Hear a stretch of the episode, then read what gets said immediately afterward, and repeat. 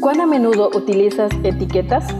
En la actualidad, el concepto etiqueta ha ganado un espacio significativo en todas las áreas de la vida. Las utilizamos para identificar, clasificar o valorar.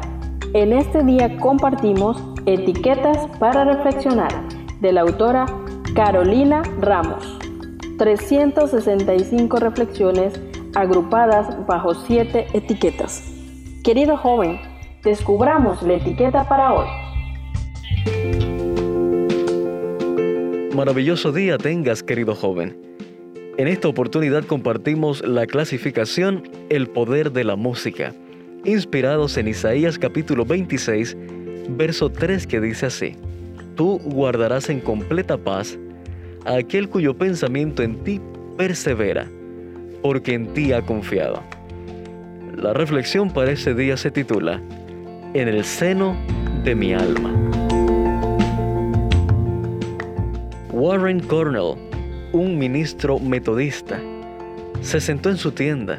Estaba participando en un congreso de evangelismo y había dedicado un rato a meditar profundamente en una idea que ocupaba su mente. Se dispuso a escribir un poema. Escribió las estrofas de este himno y se levantó y se fue. No se dio cuenta de que había dejado caer el papel al suelo. George Cooper, otro pastor, entró dos horas más tarde a la tienda y encontró el papel. Quedó fascinado con el tema y las estrofas. Era justo lo que él había estado pensando también. Decidió completar el poema y luego se sentó al órgano para componer la melodía con la que siempre se ha cantado este himno. Si el pastor Cooper no se hubiese agachado a entrar a la tienda, este himno podría haberse perdido en un cesto de basura.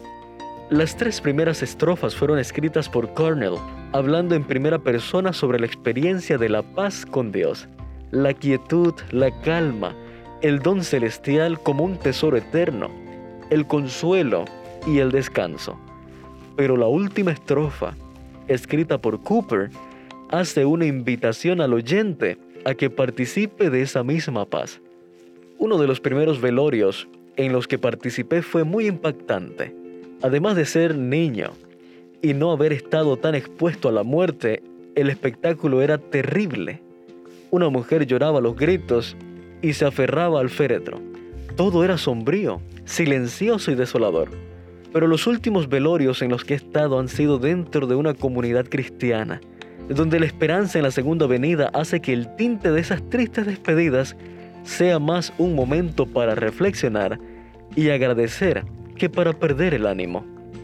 En nuestros velorios hay cantos, luz, consuelo y apretones de mano, palmadas en la espalda a los familiares de personas que tuvieron una buena vida. Hay tristeza, por supuesto que sí, pero no hay desesperanza y desesperación. Reina, como dice el himno, una calma infinita que solo pueden los amados de Dios comprender. Apreciado joven, hoy te propongo que escribas algún mensaje de esperanza o copies algún versículo o poema inspirador y lo dejes a propósito en el banco de una plaza o en un transporte público o en la mesa de un restaurante. Podemos ser agentes silenciosos de un mensaje preciosamente bendecido. Que Dios te acompañe y te cuide en este día. Gracias por acompañarnos en la lectura de hoy. Esperamos que esta etiqueta te motive a caminar cada día con Dios. Te esperamos en nuestro próximo programa.